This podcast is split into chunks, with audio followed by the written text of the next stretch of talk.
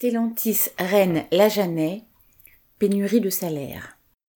Jeudi 24 mars, la production des Citroën C5 Aircross et Peugeot 5008 reprend après près de cinq semaines d'arrêt.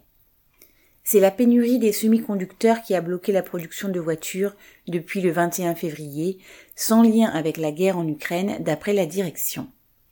Des arrêts aussi longs de l'usine pour ce motif ne s'étaient pas produits depuis de nombreux mois.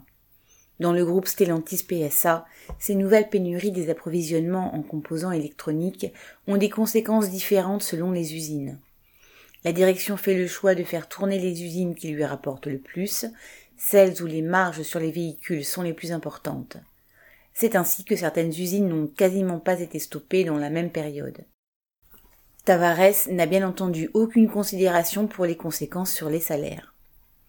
La mise en chômage partiel payée à 84% par les fonds publics a des conséquences importantes sur les paies des 1800 salariés en CDI, des 200 intérimaires et des centaines de travailleurs des sous-traitants.